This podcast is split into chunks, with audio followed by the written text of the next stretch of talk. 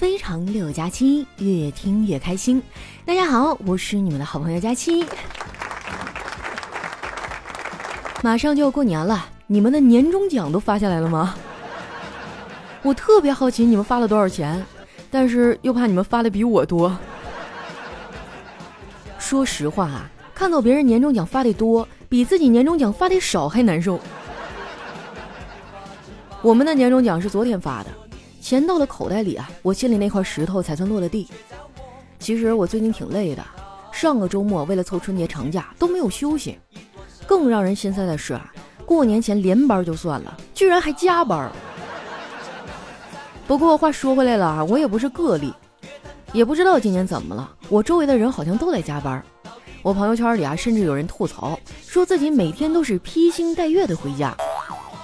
跟他们一比啊，我还算好的。我不是每天下班的时候都要数星星，有的时候也是能看到日出的。通过加班这事儿哈，我就发现了人和人真的不一样。同样是熬夜赶方案，有的人第二天依旧能精神抖擞，而我啊就像废了一样。这就好像以前上学的时候啊，同样是考试，有的人是学霸，我却是一个赌神。别人去考试哈带铅笔橡皮啊，我考试还得带着骰子。监考老师看着我都乐了。其实我觉得啊，文化课考试还行，就算不会，待着就行了呗，也不受罪。我最烦的啊就是体育考试，那个真的太折磨人了。跑个八百米下来啊，我半条命都没了。不过呢，我也不是所有的体育项目都不行，我跳远还不错啊，尤其是那个立定跳远。当然了啊，以我的身体状况，我肯定不是那个跳得最远的。但我一定是那个跳的坑最深的。现在回想起来，上学的时候真好啊，无忧无虑的。那时候每次考完试，我们几个死党啊就会约着一起放纵几天，出去吃吃饭啊，玩一玩。上大学之后啊，我们就更加的肆无忌惮了，有的时候聚会喝酒啊，能喝到晚上十一二点。我家里人呢说过我几次，一看没有用啊，也就放任不管了。我印象最深的一次啊，是有一次晚上和几个朋友一块喝酒，大家都喝多了，其中一个还站都站不稳了，后来干脆啊就倒在路边睡着了。当时呢，我也不像现在这么壮实啊，其他的人还不如我块儿大呢，我们试了好几次啊都抬不动他。后来呢，我们就商量着啊，这么冷的天儿给他找点东西盖上吧，省得着凉。没想到哈，几天后再见到他，他上来就给我们一顿暴锤。说他第二天早上醒来哈，发现自己的身上放着三辆自行车。一晃十来年过去了，这些朋友呢也都有了自己的生活。现如今啊，我们已经很少见面了，这也正常，人就是这样，即使之前关系再好，也会随着时间的推移、境遇的变化，慢慢的变淡。很早以前我就知道，人类的情感是会变化的，所以呢，我一直都想养只狗，因为狗的世界里只有我。我上初中的时候啊，就提出了养狗的要求。家里的其他人啊都还行，就我爸不同意。他说自己怕狗，我就求他呀，我说爸，我会好好看着它，不让它乱叫的。我爸说那也不行，养狗住哪儿啊？我说就住我屋呗。我爸说你那个屋啊可不适合住狗。我说为什么呀？我那屋怎么就不适合了？我爸语重心长地说，道理很简单的，丫头，我跟你说。狗是不能睡在猪窝里的，给我气的，当时就跟我爸吵起来了。我哥一看情况不对哈，就出来打圆场。他说：“这样啊，我说句公道话。”我立马就打住他，我说：“哥，行了，我说句公道话。”这句话一说出来，我就知道你想表达啥了。我哥说：“那你说说，我想表达啥呀？你就是想含蓄的表达我已经被收买了。”我哥有点生气了。我还不是好心，到时候别怪我没提醒你啊！我说你放心，我不会的，我只会怪你多管闲事儿。当时把我哥气的，好几天都没搭理我。最后呢，我用一顿大餐啊，才把他哄好。我跟我哥啊，一直都是相爱相杀的关系，虽然时常吵架拌嘴，但是呢，我们其实暗地里啊，都很关心彼此。前段时间啊，我哥体检查出来肺不太好，回来就嚷嚷着要戒烟。那我这举双手支持啊！为了能让他顺利的戒烟呢，我还给他买了瓜子儿、果脯、薯片儿哈，乱七八糟一大堆的小零食。我哥也毫不客气的接受了。我眼看着零食越来越少，忍不住问他：“哥呀，效果怎么样啊？”他说：“挺好的呀，一边吃零食一边抽烟，真的比干巴的抽烟感觉好多了。”看着没，这就是我亲哥，我算是看出来了。除了我嫂子，这个家谁也整不了他。从小到大，我哥都不服管，上大学的时候更是天天逃课打游戏。大四毕业找工作，各个单位呢去他们学校招人，他投了一大堆的简历，就有一家公司啊给了他一个面试的机会。我哥为此啊还特意买了一身西装。面试的时候呢，那面试官啊开口就问：“同学呀，你去网吧包过宿吗？能连续包几宿啊？”我哥说：“包过呀，我能连续包两宿，精神状态还杠杠的。”然后他就被录用了。现在十几年过去了，我哥还在那家公司上班。其实那家公司福利制度还挺好的，就是太累了。现在我哥的发际线啊是越来越高，他也总跟我抱怨啊，说加班太多，工作总是做不完。每次呢，我都能把他给安慰好。我发现啊，像我这样的年轻人有很多，我们会帮各种各样的人解决自己的情绪问题，安慰别人的时候一套一套的，结果安慰自己的时候啊，就只想找根绳子往脖子上一套。最近经历了一些事儿，我哥也想开了，工作上也不那么拼命了。我调侃他，我说哥，你最近不行啊，不上进了。你不怕你进步太慢，别人把你代替了？我哥说，代替就代替呗，此处不留爷，自有留爷处，处处不留爷，爷干个体户。不过啊，他也就是耍耍嘴皮子，要是真失业了，他也扛不住。我也理解我哥。人到中年，上有老下有小，压力大，怪不得现在男孩啊都不愿意结婚了。婚姻的责任太大了。之前呢，我看过一个街头采访啊，采访的是一对情侣，问题是你是会选择爱情还是会选择面包？这男孩沉默了半天没说话，而他的女朋友则是说：“给我爱情和包就好了，面我自己会买。”六六六六六啊，这姑娘也算是神回复了。现如今哈，随着女性地位的提高，妈妈教育孩子啊和以前也不太一样了。很多母亲啊也会教自己儿子洗衣服、做饭、收拾房间，要不然很容易找不着对象。我嫂子哈把小辉教育的就挺好。前几天啊家里的铝锅漏了，我跟小侄子啊一块到小区的服务中心找人修。服务中心的师傅看了之后啊说：“你这个锅呀漏了挺大个窟窿，得换个锅底儿。呃，你就给我十五块钱吧。”我还没说话呢，小慧突然就拽着我，小声地说：“姑姑，我们不在这儿换，太贵了。你看对面那家火锅店写的锅底免费。”小慧这孩子哈也太勤俭持家了。最后呢，我还是花十五块钱换了个锅底儿，结果修好没用多久又坏了。没办法，我只能上网买个新锅，用的呢是我自己的返利公众号长省。算下来哈，便宜了十多块钱呢。如果你也经常网购哈，也可以加一下这个返利公众号，名字呢叫长省，长是经常的长，省是省钱的省。你也可以直接在搜索栏啊搜索丸子幺四九，丸子的字母全拼呢加上数字一百四十九，输入完之后啊，点击下面的搜一搜就能找到了。像什么淘宝、京东、拼多多、饿了么、美团哈都能用。据说今年啊，很多网购平台新年不打烊，快递公司也不放假。想买啥就能买啥。现在的年轻人活得太辛苦了，快乐都是小心翼翼的，连我好快乐啊，我好幸福之类的话都不敢说，就怕大肆宣扬之后，立马就迎来一个晴天霹雳呀。所以啊，一年了也买个礼物奖励一下自己吧。省钱的事儿呢就交给我，当然啊，靠这个发家致富呢肯定是不可能，但是省出点零花钱哈，买两包烟是吧？买个口红什么的还是能办到的。我反正啊，已经奖励自己十多个礼物了，在网上买了一堆包包、衣服、化妆品。我昨天下班之后还去做了个头发。不得不说呀，年前理发店真的太火爆了，人特别多，等了快一个小时，我前面还有三个人呢。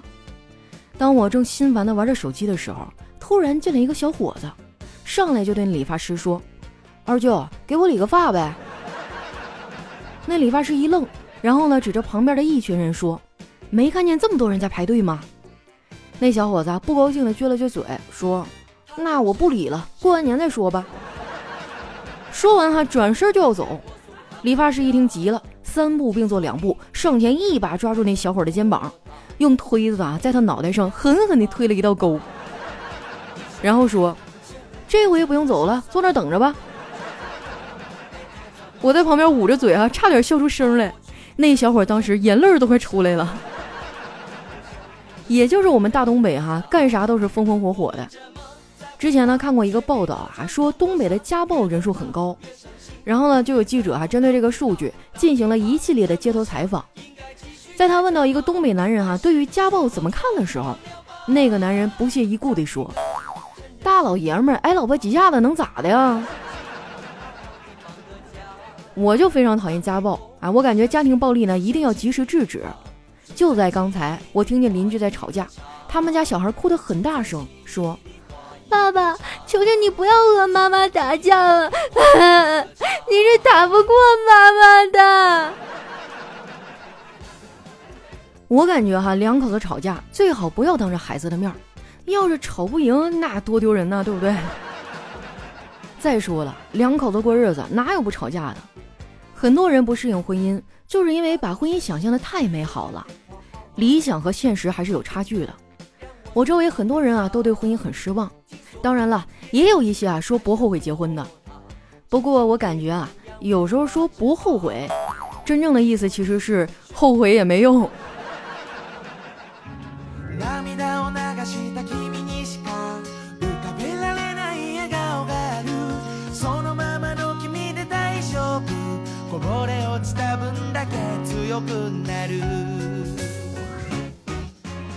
一段音乐，欢迎回来，这里是喜马拉雅出品的《非常六加七》。明天就是年三十了，你们的年夜饭都定下来了吗？做什么菜呀？能不能教教我哈？就有没有那种，呃，操作起来比较简单，但是呢又比较能镇得住场子的那种？你懂我的意思吧？今年的年夜饭应该是我来挑大梁了。我现在除了可乐鸡翅，然后煮个大虾，嗯，然后蒜苔炒肉。炖个鱼，哎，剩下的我都不知道做什么了。这凑不上八个菜也太丢脸了。赶紧的，给我支支招，教教我。新的一年啊，有好多话想对大家说。嗯，希望你们健健康康的吧。经过了这么多事情啊，我觉得身体健康是最重要的。然后有空多陪陪自己的家人，陪陪自己的爱人和孩子哈。其实，嗯，比工作、比钱重要的事情有很多。就不要忘了自己最初想要的是什么。还是那句话，平平安安、顺顺利利哈，牛年大吉。那接下来时间啊，分享一下我们上期的留言。首先这位呢叫佳期的老侄女，她说：“佳期啊，我们这儿最近天气忽冷忽热的，有一种坐过山车的即视感。不知道你们那边怎么样？如果也是这样啊，别忘了穿秋裤，多裹几层衣服，别感冒了，爱惜自己的身体哦。”哇，穿秋裤，那怎么能抵御了我们这边的严寒啊？这两天我们这边升温了，现在已经零下二十多度了，前几天是零下三十多。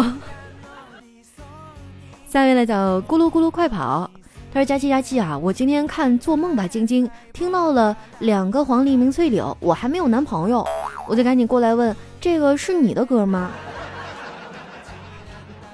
这个当然不是了。我总有一天会脱单的，甩掉这个耻辱的帽子。下一位呢叫云墨，喜欢听佳期。他说：“佳期啊，一定要多注意身体，多放松，别老想着减肥。你胖吗？减肥可伤身体了。我就经常生病，两个月感冒四次，基本上就没好过。你可不要像我这样，一定要健健康康的。爱你哦，佳期。哦，对了，你怎么还单着呀？你这样的肯定很快就会脱单的。”呀，虽然是一句安慰，怎么就感觉这么心酸呢？下面呢叫佳期瘦到六十六斤 D，他说只是希望能有个人在我说没事的时候，知道我不是真的没事；能有一个人在我强颜欢笑的时候，知道我不是真的开心。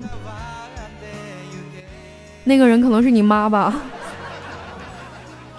除了爸妈，我真的不知道这个世界上还有谁这么关心我的喜怒哀乐。下一位呢叫雨桐是女神，她说中药很苦，佳期很甜，世上美女千千万，唯独佳期最好看。农夫山泉有点甜，不爱佳期有点悬。佳期，你看看我这口才，夸人好听不？能不能当你徒弟？我收徒弟那是有条件的。男生的话，首先要看长得帅不帅。下一位呢叫孙悟空姐，他说小学的时候啊，厕所对面呢是一个饭店，从厕所出来的时候啊，对面在做菜，哎，我就情不自禁的在人群中大喊一声：“好香啊！”怎么可能会有饭店开在厕所对面吗？那还能有生意吗？不过说到这个，我想起以前去过一家店哈，名字特别有意思，叫厕所串串。下面的叫耳朵有要求，他说我也是，身份证比我本人都好看。要知道当时可是派出所拍的，当天拿到身份证的时候，外面下着雨，我一看身份证啊，就在雨里狂笑，吓死我老公了，问我为什么笑啊，我就嘚瑟的说。身份证有效期这么久，到时候我都已经是老太婆了，还可以炫耀自己的颜值。你要知道，哪怕明星的身份证都未必是美美的。再让我嘚瑟一下，哇，真的好羡慕啊！我的身份证哈，我出门的时候都不敢掏出来。像我这么丢三落四、马大哈的人哈，身份证还一直没有丢，我觉得完全就是因为照的太丑了，我总是把它藏起来。下面呢叫红眼大兔子，他说：“佳琪啊，找专一的人呢，我是最好的选择了。我从十八岁踏入社会的时候就穷，到今天三十了，我还是穷。那咱们俩还挺像的哈。我妈说了，找对象呢不能找相似的，要找互补的。你懂我的意思吧？”下面呢叫林秋瑞，他说前两天啊去看了银河补习班。看到邓超捂着毛巾偷偷的哭，想到了一句话：“妈妈，你总是在洗澡的时候偷偷哭，但我还是能看出你很痛苦。”这个就是成年人的心酸啊，是吗？那那片儿怎么样啊？我还没看呢。本来我特别想去看那个大年初一贾玲的《你好，李焕英》，但是我们这边因为疫情原因，小区都出不去了。你们谁要是看了的话，给我剧透一点点哈，就一点点就行，不要全透啊。下面呢叫，哎呀，这个这个这个字念啥？哇，触到我的知识盲区了。上面是一个洞穴的穴，下面这个木啊。这个这个朋友他说，作为一名医生，我不得不提醒医院护士不要招太漂亮的，要不然厕所里的卫生纸压根就不够用。哇，做手术那么累，你们还有体力？天哪！哈，来看一下我们的下一位叫嗖嗖嗖，他说讨厌不？高高兴兴来听段子，你提股票干啥？我我就是韭菜盒子，鸡蛋馅儿的。哇，你还别说啊，我最近基金涨了哎，大概赚了几千块钱吧。那个白酒股，然后你我都不太懂，是我一朋友给我推荐的，然后感觉这次过年过得还挺好。但是这种风险投资哈，不懂的人不要轻易的尝试哈。随便你要是少买一点，娱乐一下也行。你要是像我这种输不起的人，要是哪天我早上一睁眼发现亏了两千块钱，我当场就得抽过去。下一位呢叫晚安 coffee 哈，他说我们单位呢分了一套西北方位的房子，让我们喝风喝到饱。那有些季节西北风也没有啊，还是要自力更生。下一位呢叫念念，真的好可爱啊！他说：“佳琪啊，我问你个问题，唐僧取经，刺沙僧的包里面装了什么呢？是衣服吗？应该不是吧？每天他们穿的都一样，是食物吗？肯定不是，因为每次到了不同的地点，唐僧都会叫八戒去找食物。答案是什么呢？是麻将。你看哈，他们要走那么久，无聊了怎么办？刚好呢又是四个人，那不就可以玩麻将了吗？”哎呀，我要是没看过《西游记》，差点就被你唬住了。以为他们几个是从成都出发的了。下一位呢叫一只家亲猫，他说在街上啊遇到了上高中的表弟，和小女生手拉手，甚是恩爱呀。表弟略显局促，说：“哥，你千万别告诉我妈。”我笑着说：“你放心吧，肯定不说啊，你别怕。”表弟说：“不是，我不怕，就是你想啊，我妈知道了，那你妈不也就知道了？到时候肯定又埋怨你，这么大了还没对象，我是怕你难堪。”你可真是哥的好弟弟呀！叫没睡他，他说佳琪啊，我教你几个怼人的话，你就好像那个莎士比亚没有事，别以为你个死牛就是沾点水就是海鲜了。女娲捏你的时候是不是没有泥了啊？脑袋里面都是水，你就会蒙娜丽莎的妹妹真尼玛莎，你学会了吗？好的，我学会了。有的时候啊，中国文字博大精深哈，不带脏字的这个攻击才是最高深的。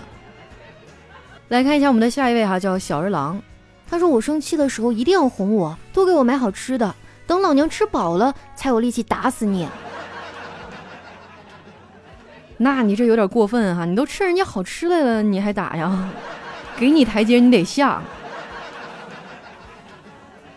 下一位呢叫在下是上官凌雪。他说：“今天啊，一位很久没见过我的阿姨来家里做客，看到我之后就使劲夸：‘哎呦，这孩子都长这么高了呀！’哎呀，第一次有人夸我啊，我就觉得很害羞。紧接着他说：‘这像淋了大粪似的呀，长得咋这么快呢？’ 阿姨，有你那么夸人的吗？那你这个成长速度也是让人浮想联翩哈。下一位呢叫曼曼啊，他说：‘佳琪啊。’呃，有一个汉语初学者呢说，一看到这两个汉字啊，我就感受到了美好，仿佛置身于月亮的旁边，朦胧的月光好像照耀在我的身上，这个词语简直太美了。他的汉语老师说，同学，这两个字呢念膀胱。哎，我就很纳闷啊，有很多的汉字，它从结构上呢就能理解它的意思，为什么膀胱这俩字儿？就完全八竿子打不着呢。